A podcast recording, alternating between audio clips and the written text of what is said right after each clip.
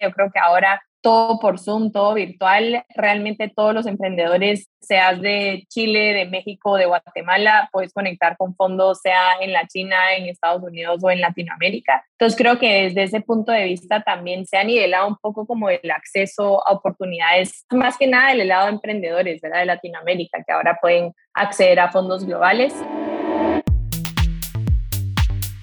Hola. Soy Melissa Gómez Hindu y estás escuchando Momentum, un podcast de G2. Si tienes una startup, eres un inversionista o quieres saber todo acerca del ecosistema emprendedor, acompáñame a escuchar las historias de éxito, fracasos y anécdotas de las mejores startups y fondos de México, América Latina y el mundo. Y el mundo.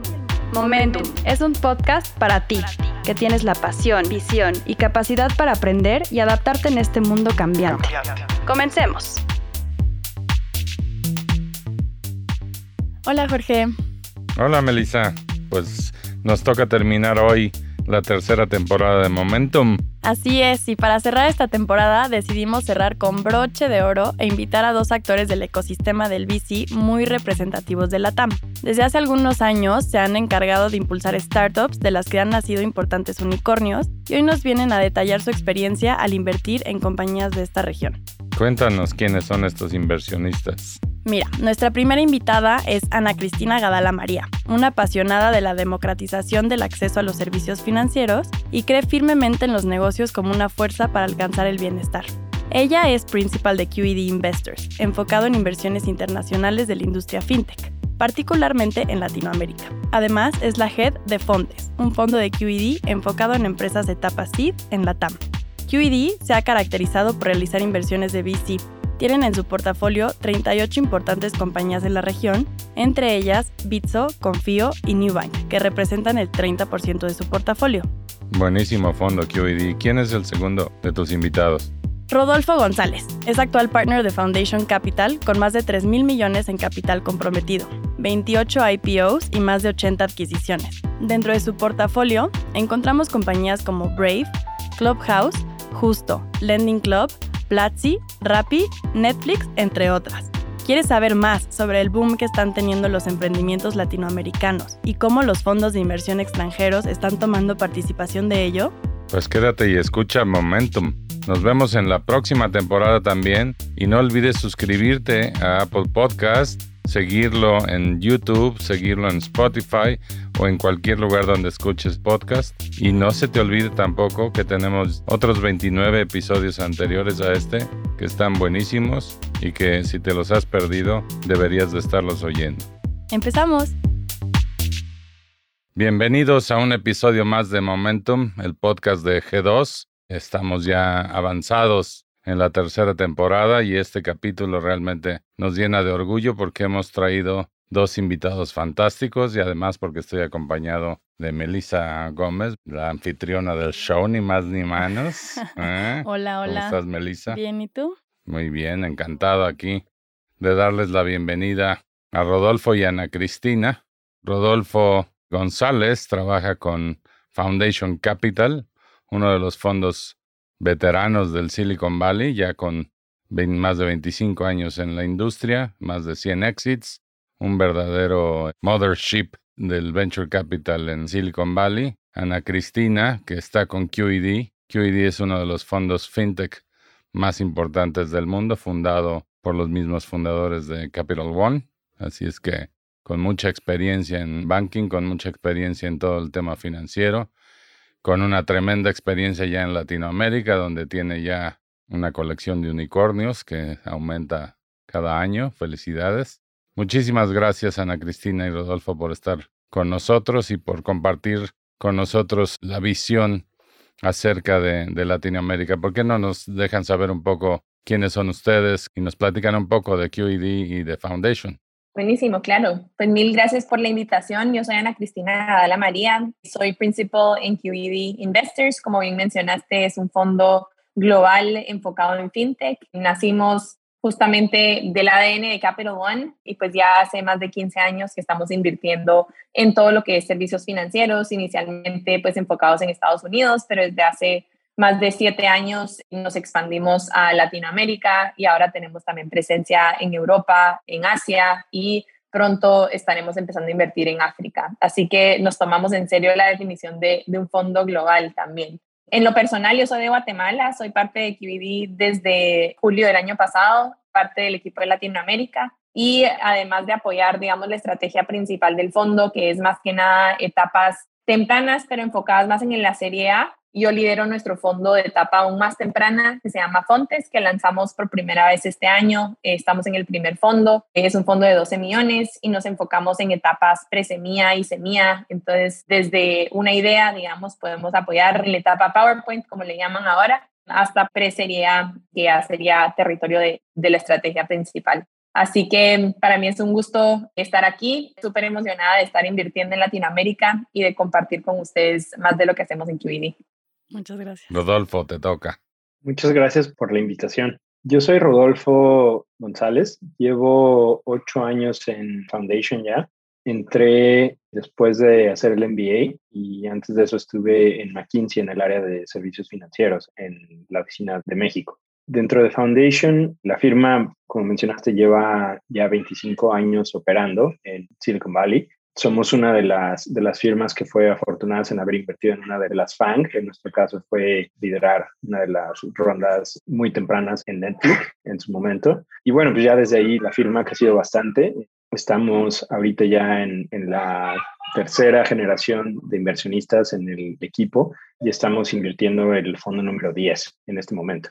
Entonces, pues ya, ya llevamos un rato trabajando en estos temas.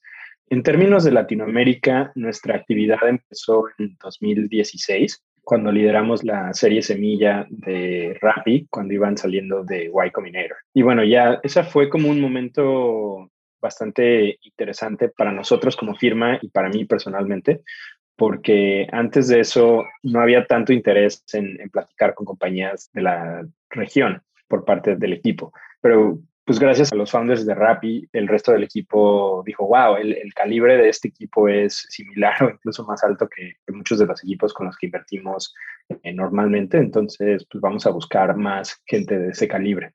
Entonces, pues ya de ahí hemos hecho más inversiones, hemos ido creciendo el, el portafolio de una forma un poquito más diversificada, ¿no? Porque una, buena parte de nuestras inversiones son en el sector de consumo, definido un poco general, entonces somos el, líder de la serie A de Platzi, que están haciendo temas en educación por toda la región. Y también estamos como primer inversionista, ahí sí en etapa PowerPoint, bueno, de hecho ni siquiera había PowerPoint, en Justo, que están innovando todo el tema de, supermercados en la región.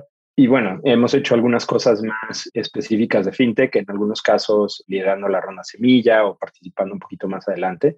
Entonces, estamos desde la etapa temprana con Adi, haciendo todo el tema de Buy Now, Pay Later, tanto en Colombia como en Brasil ahora. Y también estamos en un par de compañías más, ¿no? Estamos en Delta I como líderes de la ronda semilla y tenemos un par de inversiones más que todavía no se han anunciado, pero de las que sí se han anunciado, eh, también participamos en la serie A de Nowports hace algunos meses. Entonces, un, un, poquito más, más general, tanto en etapas como sectores en los, que, en los que invertimos en la región. Pues los felicito y los felicito mucho porque realmente tomar en etapa de PowerPoint una compañía como Justo, confiar en Ricardo y desarrollar prácticamente el mayor challenger que ha tenido la industria de los supermercados en los últimos años. Pues se dice rápido, pero francamente se requiere mucha visión y mucho esfuerzo y cuando estas cosas están apenas pues en PowerPoint o en platicadito, realmente se necesita visión para imaginar todo lo que puede llegar a ser. Y también te felicito a ti, Ana Cristina, porque caray, tiene nada más Bitso, Confío, Nubank, o sea, si es unicornio y es la TAM y es FinTech, es QED, ok. Sí, exacto. Muy bien, felicidades por tan, tan buenas inversiones.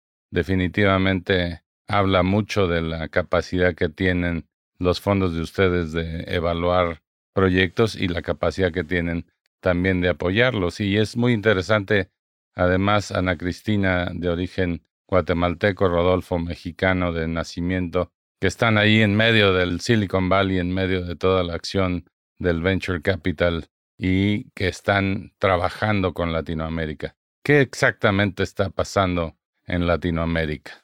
Bueno, puedo contribuir de nuestro lado. Bueno, nosotros, como mencioné, empezamos a invertir en Latinoamérica en el 2014 y creo que desde el punto de vista de fintech y de servicios financieros, hay dos preguntas realmente que responder. Una, ¿por qué es tan atractivo invertir en Latinoamérica en, el sector de servicios financieros? Y dos, que creo que va un poquito más a tu pregunta puntualmente, es porque ahorita y porque ha habido este boom, eh, especialmente en el último año, específicamente fintech, pero en Latinoamérica en general. Y creo que de nuestro lado, pues siempre hemos visto, o sea, las dinámicas del mercado que hacen que la inversión en Latinoamérica sea atractiva, ¿verdad? Obviamente es un mercado enorme, por, por muchos años fue bastante desatendido en cuanto a inversión, en cuanto a capital, eh, y creo que específicamente en cuanto a servicios financieros, pues ha sido de mucha concentración bancaria y eso se ve pues especialmente digamos en Brasil, pero creo que es la realidad en la mayoría de los países de Latinoamérica, si no es que todos, que pues no ha, habido realmente incentivo para que los bancos tradicionales sean innovadores, que bajen sus costos, que den una mejor experiencia al consumidor, porque pues tienen márgenes súper altos de las industrias más rentables y el sector bancario en Latinoamérica es mucho más rentable que en cualquier otra región del mundo. Y pues también está esa concentración de, de mercado. Entonces, por decirlo de cierta manera, los bancos han estado bastante cómodos, digamos, históricamente, lo cual resulta en pues mucha oportunidad también para alguien que pueda crear una mejor experiencia, bajar los costos y también como abordar o tratar de servir a toda esa población que, que no confía en los servicios financieros en Latinoamérica o que ha tenido una mala experiencia o que todavía transacciona con efectivo, ¿verdad? Entonces hay, hay varias dinámicas, digamos, que objetivamente hacen que el mercado en Latinoamérica tenga mucha oportunidad para cambio y para innovación. Y digamos, a mí eso es lo que me emociona de, estar invirtiendo en la región. O sea, yo entré en el mundo de Venture Capital desde un punto de vista inicialmente de impacto social, porque veía que el emprendimiento y el negocio realmente es la manera de generar cambio. Y pues el estar viendo especialmente en todo lo que es fintech, el impacto que puedes tener al democratizar acceso a ciertos servicios y al dar acceso a crédito, por ejemplo, como lo ha hecho Newbank. La verdad es emocionante ver cómo realmente cambia la vida de las personas. Entonces creo que por ese lado, o sea, sigue siendo un mercado súper interesante, digamos, desde el punto de vista de inversión y porque todavía hay muchos problemas por resolver, ¿verdad? Y, mucho por hacer en la región. Esto que dices de los bancos y de cómo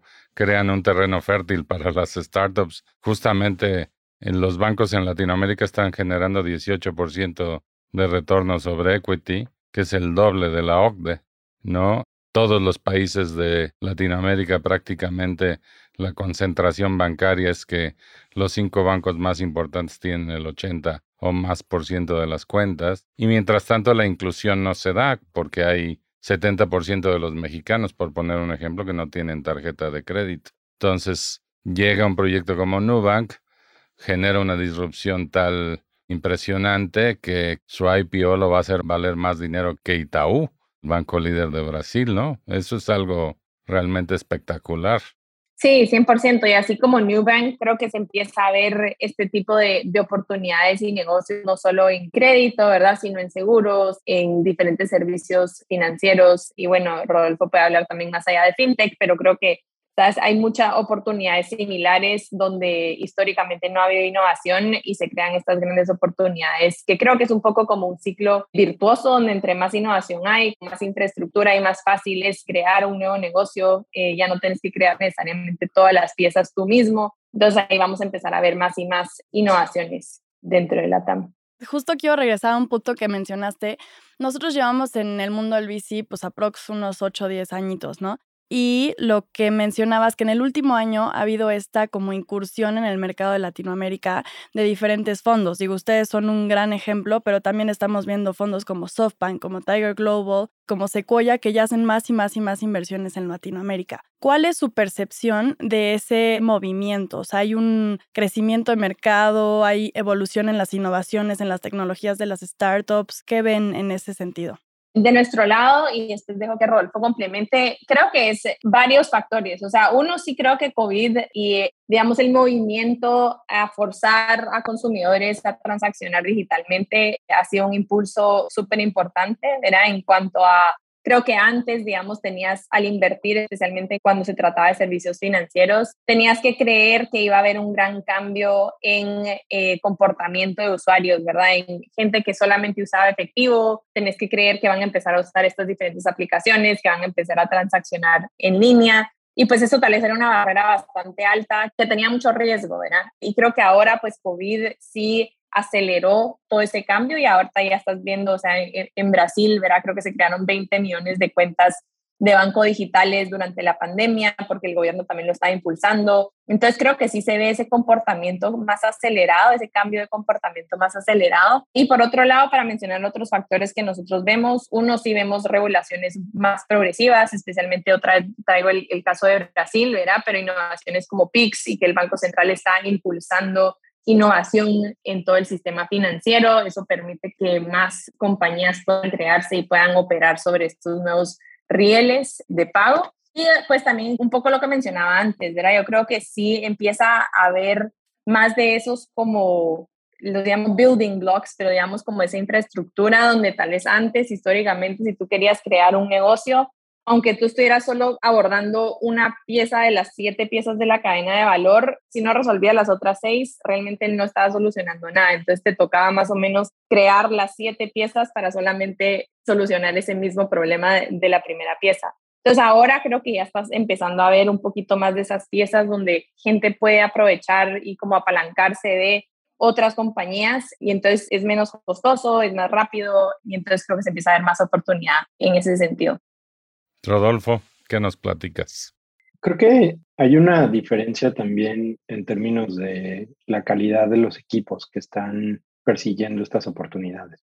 Cuando yo entré a Foundation, que todavía no hacíamos inversiones en, Latinoamérica, muchos de los equipos todavía no aprendían la fórmula, ¿no? Creo que en los últimos años la distribución del conocimiento de qué significa lanzar un startup cuáles son las herramientas, cuáles son las metodologías, se han dispersado bastante en la región. Y ahora, en los últimos años, se ha visto un, cambio interesante donde la gente más talentosa decide no irse a trabajar a consultoría o a banca de inversión o al negocio familiar, sino pues tratar de lanzar su, su propio startup, ¿no? Y ahora, que ha habido un cambio en la mentalidad de los equipos que es bien, bien interesante, donde yo recuerdo platicar con varios founders en 2013, 2014, que venían a hacer cosas en México y en Latinoamérica. Y cuando les mostrabas, por ejemplo, las tasas de crecimiento de un Google cuando iba empezando, o de un Twitter cuando iba empezando, o de las, en ese momento había un boom de compañías, sobre todo en China y en el sudeste asiático, y se te quedaba viendo con cara de, bueno, no, pero es que tú estás pidiéndome algo que, que yo no te puedo dar, ¿no? Y ahora es al revés. Cuando ves, por ejemplo, números de Rappi, los números de Nubank, los números de Justo, y ves la ambición y la calidad de los equipos, uno, la gente se cree perfectamente que es posible y ahora ya tenemos ejemplos de que sí es posible. Y ahora también todas estas metodologías. O sea, yo creo que, por ejemplo, el trabajo que ha hecho YC de diseminar toda esta información ha sido espectacular y de darle la oportunidad a muchos equipos que no hubieran tenido la oportunidad de que alguien creyera en ellos. Y ahora lo estás viendo. Ahora el ecosistema se está volviendo muy interesante porque por primera vez estamos empezando a ver como que los exalumnos de estas compañías están empezando a lanzar su propia compañía, ¿no? Entonces, Creo que hace algunos años eh, Linio, que al final creo que no fue un, resultado tan espectacular, pero yo creo que ha sido una de las mejores escuelas de emprendedores que la región ha tenido, porque ahora si ves a muchos de los fundadores de, esta camada de startups que lo están haciendo muy bien, muchos de ellos pues sacaron sus tablas en Linio y ahora obviamente pues la, la mafia de Rappi es impresionante lo que están haciendo. Dentro de nuestro portafolio, Platzi se ha convertido en la principal fuente de referrals para Y Combinator en Latinoamérica, ex estudiantes de, de Platzi, ¿no? Pero a nivel mundial. Y tienen, creo que ya como 15 compañías que han levantado más de un millón de dólares en capital por haber salido de estas compañías, ¿no? Y va acelerándose bastante, ¿no? Eh, gente que, estuvo en Uber, gente que ha estado en Stripe, gente que ha estado en, en, estas compañías. Sorprendentemente, no ves a tantos de los Big Tech como que, como que ellos siguen bastante cómodos en general. Creo que Facili es como una excepción a la regla, pero sí ves a mucho de talento que agarró tablas en algunas de estas compañías, viendo que ellos también lo pueden hacer y, han identificado problemas y, pues están aventando a solucionarlos. Entonces, ahorita siento que el ecosistema está encontrando esa velocidad de, de escape donde se va reciclando el talento y están persiguiendo nuevas oportunidades y explorando nuevos mercados, nuevos modelos de negocio. Entonces, creo que también por eso está tan interesante ahorita. Y han mencionado ya varias de las compañías en las que han invertido aquí en la TAM, pero ¿cuántas realmente esas inversiones han hecho en la TAM? ¿Tienen algún porcentaje de sus fondos que van dirigidos a este mercado? Y en ese sentido, ¿cómo les ha ido con estas inversiones? Digo, ya mencionaron las buenas, pero en general, big picture. Pues la verdad es que en nuestro caso hemos sido tal vez un poquito demasiado conservadores en ese sentido. Creo que nuestro portafolio es en Latinoamérica ha sido más de calidad que de cantidad. Nosotros, la forma en que yo lo he pensado fue encontramos a Rappi y entonces pues esa es como la, la barrera, ¿no? O sea, ese es como el, nivel de calidad que estamos buscando. Y para mí es como importante eso porque viniendo de un fondo donde a lo mejor el, el resto del equipo no estaba tan convencido de que hubiera más oportunidades ahí, yo sentía que tenía que ser un portafolio muy elite, básicamente, ¿no? Donde quería tener puras cosas espectaculares para poder crear el portafolio que, que pudiera servir para ejemplificar que, que sí podíamos tanto encontrar las oportunidades, ganar las oportunidades y luego ayudarles a escalar y de ahí pues ser un punto clave en el ecosistema, ¿no? En términos de porcentaje del fondo, no, no lo pensamos así necesariamente, o sea, nosotros más bien tenemos como parámetro de inversión por compañías basado en etapas, entonces como que, eh, por ejemplo, en, en una ronda semilla tienes hasta cierto nivel de, de tamaño de cheque y tiene cierto proceso para aprobar la, la, inversión, ¿no? Entonces, pues las compañías más bien pasan por ese mismo proceso y entonces, pues realmente están compitiendo contra todo lo que estamos viendo, ¿no? O sea, para mí, algo que es importante eh, entender es que a mí los LPs no me pagan por encontrar las mejores compañías de Latinoamérica. O sea, ellos me pagan por encontrar las mejores compañías, punto. Entonces, las compañías en las que invertimos sí tienen que pasar el filtro, sí o sí no es como que le está haciendo el favor o, a pesar de que yo le tenga mucho cariño a la región y, quiera dedicarle más tiempo, o sea, si la calidad no está ahí, no está ahí, pero ahora la calidad sí está, entonces por eso estamos eh, haciendo más cosas. Y luego en términos de cómo nos ha ido, pues ha sido espectacular, o sea, la verdad es que lo que te encuentras y, de hecho si, si platicas con más inversionistas, escuchas en muchos casos que las inversiones que tienen en Latinoamérica son como las mejores de, de todo el portafolio, ¿no?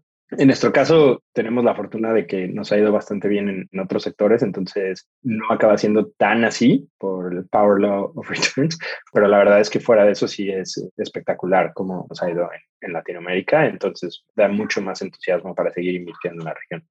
Y seguramente les va a seguir yendo muy, muy bien porque Rappi, Justo, Platzi todavía tienen largo camino que recorrer y mucho que progresar, están avanzando muy rápidamente. ¿Qué hay de QED, Ana Cristina? ¿Cómo se ven en la TAM? ¿Tienen una tesis específica para la región o cómo la ven? Sí, yo diría que hay bastantes similitudes con lo que decía Rodolfo. O sea, al ser un fondo global, tampoco, digamos, Fontes es el único fondo y es el primer fondo que dedicamos específicamente a Latinoamérica, pero aún así sigue siendo parte del fondo principal en el sentido que los incentivos y los retornos al final los vemos a nivel como fondo QED y no específicamente Fontes. Entonces creo que en ese sentido, o sea, si vemos el portafolio ahorita, nosotros tenemos aproximadamente 38 inversiones en Latinoamérica que diría yo que es como un 30% de nuestro portafolio. Entonces, sí, sí, al final para representando bastante y, y 10 de esas vienen de fontes, o sea, son estas inversiones más chiquitas que estamos haciendo este año. Entonces, eso pues obviamente contribuye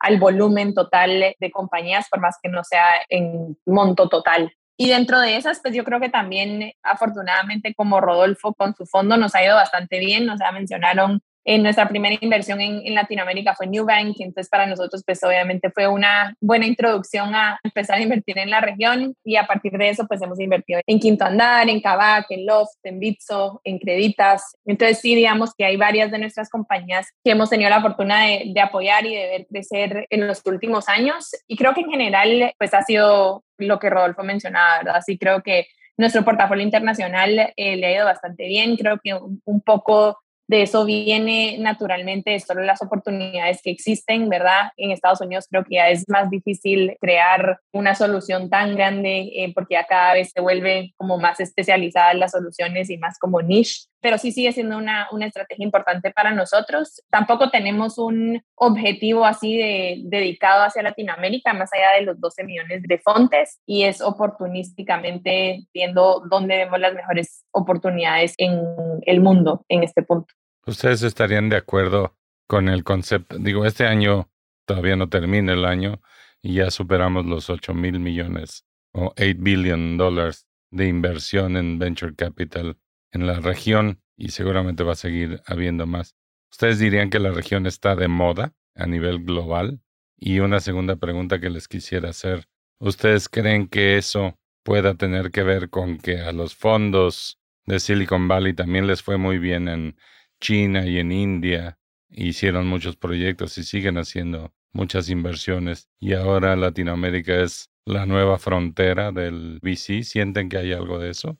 Yo sí creo que Latinoamérica está de moda en el sentido de, no sé si necesariamente por las razones que tú mencionaste, pero sí siento que hay, hay varias cosas que han pasado que creo que la cantidad de conversaciones que yo tengo con fondos que no han invertido antes en Latinoamérica y que quieren empezar a invertir en Latinoamérica, pues ha aumentado exponencialmente en estos últimos seis meses, ¿verdad? Y creo que eso para mí comprueba que sí está de moda. Y creo que es, es varias cosas, ¿verdad? Uno, creo que se están empezando a ver más casos de éxito que antes no se veían, ¿verdad? O sea, yo creo que, o sea, Rappi fue el primer unicornio y, y, no fue hace tanto tiempo que se vio eso. Entonces creo que obviamente en el último año se han empezado a ver más casos de éxito y el, la calidad del talento que decía Rodolfo también, que creo que los fondos están en, globales, digamos que tal vez veían mucho riesgo en invertir en Latinoamérica antes o era una región desconocida, no había oportunidades de, de exits, ¿verdad? Era un, un tema que se hablaba bastante. Y ahora yo creo que más y más se empiezan a ver un poco de esa,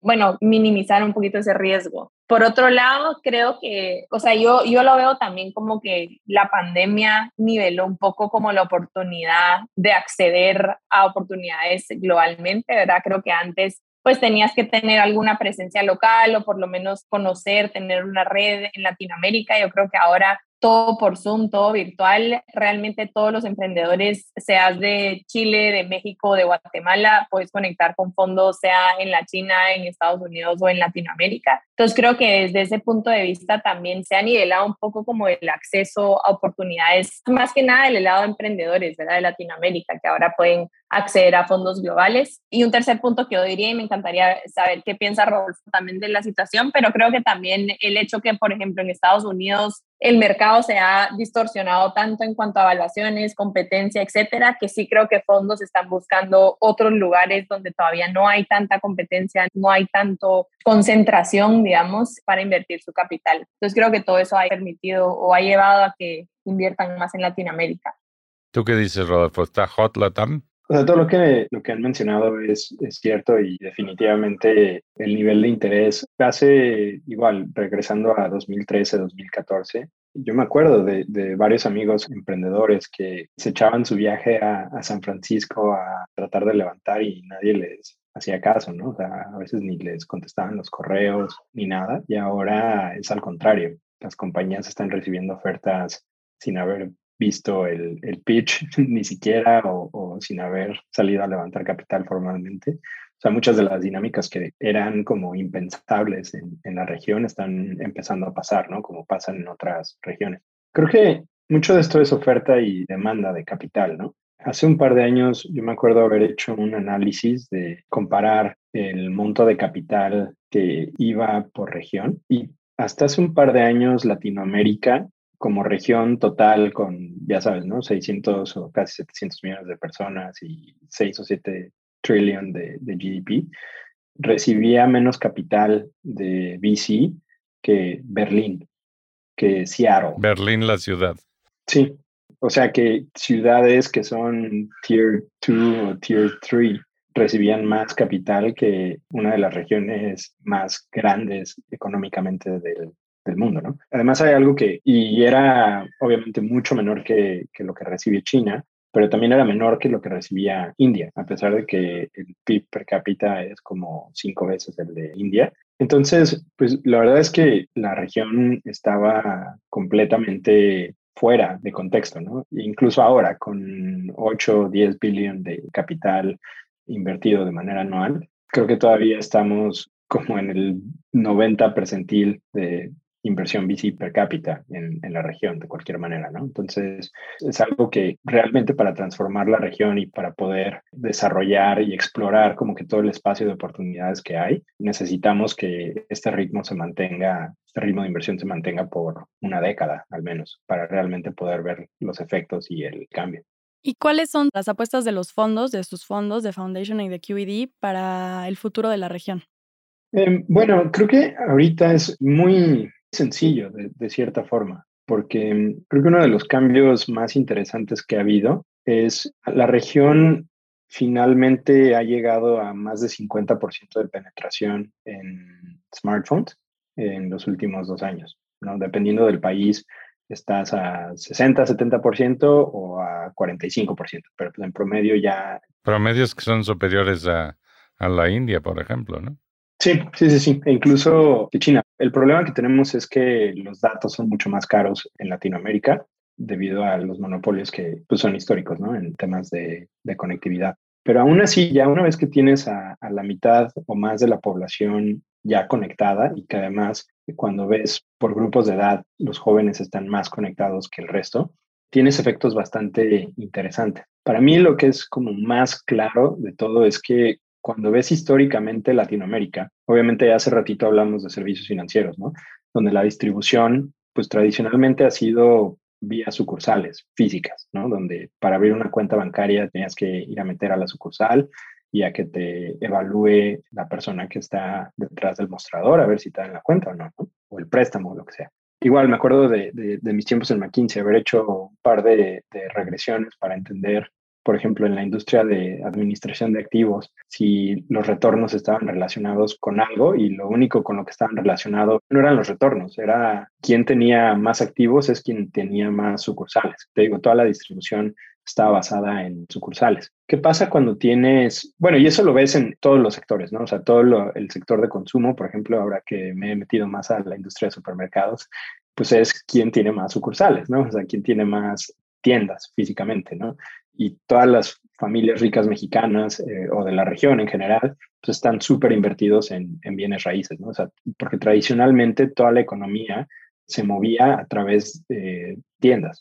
Ahora lo que pasa cuando tienes a la mitad de la población conectada por teléfono celular es que se abre un canal completamente nuevo, donde tú puedes crear tu propia marca y puedes contactar al consumidor directamente sin pagar como que ese impuesto de, distribución física y puedes realmente competir de una forma que, no lo podías haber hecho antes, ¿no? Y además, pues eso también te abre canales de comunicación directamente con los clientes, ¿no? Es un nuevo canal de, de mercadotecnia, de publicidad, donde puedes presentarle tu propuesta de valor a los clientes directamente.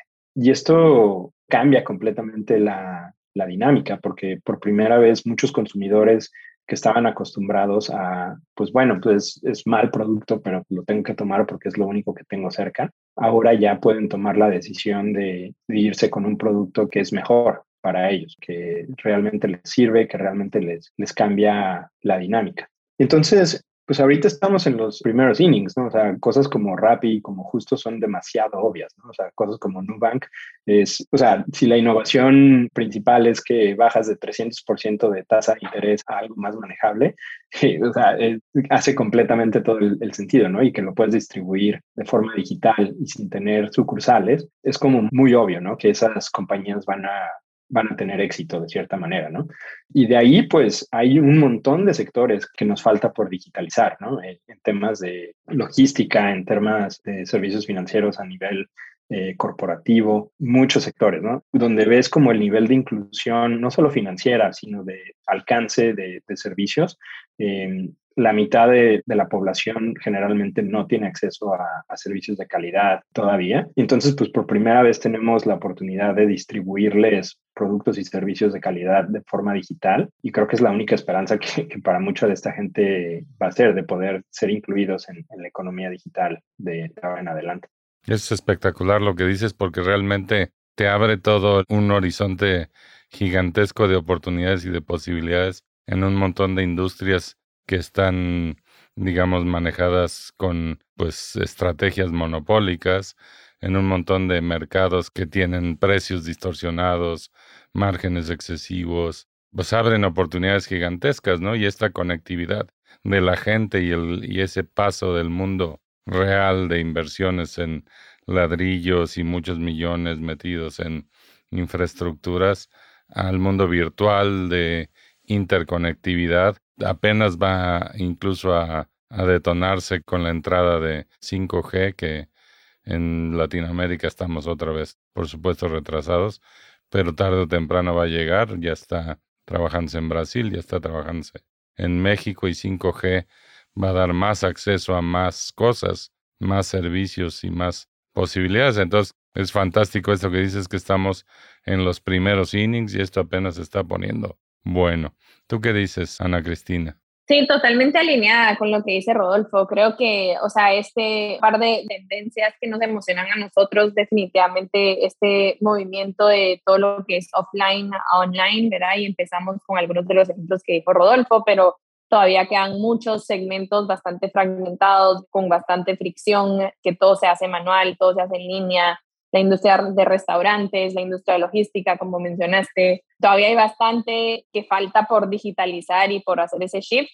Y creo que dentro de eso a nosotros nos emociona la posibilidad como modelos que son como enfocados en ciertas industrias o verticales, ¿verdad? Entonces, muchas veces, por ejemplo, dando el ejemplo otra vez de Cabaco, de Quinto Andar, o sea, al final inicialmente no lanzaron queriendo ofrecer necesariamente servicios financieros, pero el hecho que pueden dar una solución tan completa para sus clientes eh, demuestra la oportunidad y el potencial de, al enfocarte en una industria y al enfocarte en una vertical, poder ofrecer un producto, una experiencia y muchas veces servicios financieros también a tus consumidores. Entonces, esos modelos, digamos, plataformas verticales a nosotros nos llaman bastante la atención. Hemos invertido también en Nuevo Cargo, por ejemplo, que está enfocado en logística, en eh, eh, cross-border de Estados Unidos a México. Entonces, ese tema creo que es súper emocionante. Creo que también todo lo que lo he mencionado un par de veces, pero infraestructura o digamos estos building blocks en cuanto a tecnología, yo creo que históricamente lo que ha hecho más complicado crear servicios o productos en la TAM es también la falta de acceso a datos confiables, ¿verdad? Y que muchas veces no hay data sobre todos los consumidores en, en las bases de datos de gobierno o las bases de datos públicas. Entonces, todo lo que es open banking, el acceso a diferentes tipos de datos, hay gente que lo se está enfocando en todo lo que es la economía informal y creando ya sea un modelo de crédito o por lo menos yo lo veo más básico que eso, que simplemente recolectar data sobre eh, cómo consumen, cómo se comportan. Todo eso yo creo que tiene un gran valor y al empezar a crear esas fuentes confiables de data, eh, se puede crear mucho más, o sea, se puede hacer mejor underwriting, por ejemplo, para crédito, pero más allá de eso se pueden crear productos personalizados, especializados, etcétera. Finalmente, solo para reiterar, creo que lo que dijo Rodolfo en cuanto a el paso uno, yo creo que nosotros lo vemos un poco de la misma manera, ¿verdad? Especialmente cuando viene a FinTech, creo que ya vimos, digamos, una primera ola de innovación en cuanto a crédito, en cuanto a pagos, con, con todas las e-wallets, ¿verdad? En cuanto a, a banking, pero más allá de eso, o sea, hay muchas capas más profundas, digamos, o más especializadas donde todavía no se ha visto innovación. Entonces yo creo que estamos empezando a ver un poco más de eso, digamos, de crédito enfocado en, puede ser ciertas industrias, en negocios para cierto segmento de consumidores, pagos, ya B2B payments, por ejemplo, es algo que a nosotros también nos gusta. Entonces, esa siguiente capa, digamos, de innovación, más allá de lo básico, es creo que a, donde vamos ahorita en, en la región. Pues fantástico, la verdad es que es emocionante estar en el mundo de Venture Capital en Latinoamérica en estos momentos, ¿no? Creo que con todo lo que hay por hacer, con todas las oportunidades que tenemos de generar disrupción en mercados atorados o en mercados que no funcionan bien, la oportunidad de hacer que el capital produzca grandes eh, resultados como estas compañías que hemos estado mencionando hoy y que ustedes ayudaron a crear con capital, la verdad es fantástico. Yo les agradezco infinitamente que hayan compartido con nosotros este tiempo y que nos hayan dado sus conceptos. Estoy muy emocionado de estar en Venture Capital en Latinoamérica. Estoy muy emocionado que fondos como Foundation Capital con sus 25 años de edad, como QED, que es, eh, como dije, el, el, fondo creado por Capital One, el, posiblemente el papas fritas de la banca de consumo en Estados Unidos, esté pensando en la región, esté contratando a estos brillantes ejecutivos latinoamericanos y poniendo foco en empresas en la región, creo que es el mejor momento para, para emprender en Latinoamérica y ojalá que muchos emprendedores que vean este episodio se inspiren, se inspiren en las historias de, de Ricardo Weather, de Pablo y, y Daniel Vogel de, de Beats o de todos estos founders que ya abrieron la brecha, así es que hay que recorrerla. Háganlo, por favor. Les agradezco nuevamente y les invito a todos ustedes a que no dejen de seguir la plataforma de Momentum, el podcast de G2. Estamos hablando del ecosistema emprendedor todo el tiempo y, tratando de traerles contenido de alta calidad. Búsquenos en Spotify, en Apple Podcasts, en YouTube, en donde quiera que consuman esto y sigan viendo nuestros capítulos y vean también los anteriores. Muchísimas gracias, Meli. Muchas gracias, gracias a ti, la Jorge. anfitriona del... gracias, Rodolfo, gracias, Ana Cris. Un placer haber platicado con ustedes. Gracias. gracias por la invitación. Que estén muy bien. Innovación. Innovación. Visión. Visión. Fundraising. Fundraising. Rondas de inversión. Rondas de inversión. Venture Capital. Venture Capital. Expertise. Expertise. Estrategia comercial. Estrategia comercial. Momentum. Momentum. Yo soy Melissa Gómez Hindu y esto fue Momentum. un podcast de G2. Acompáñanos en el próximo capítulo para escuchar más pláticas del portafolio e historias del mundo del startup. ¿Tienes preguntas? Estamos aquí para resolver todas tus dudas sobre el ecosistema emprendedor en México. Visítanos en g2momentum.capital y síguenos en Twitter, Facebook o LinkedIn como arroba G2 Consultores. G2 Consultores. Este podcast es grabado y producido en los estudios de Nodalab en la Ciudad de México. Para más información, visita nodalab.com.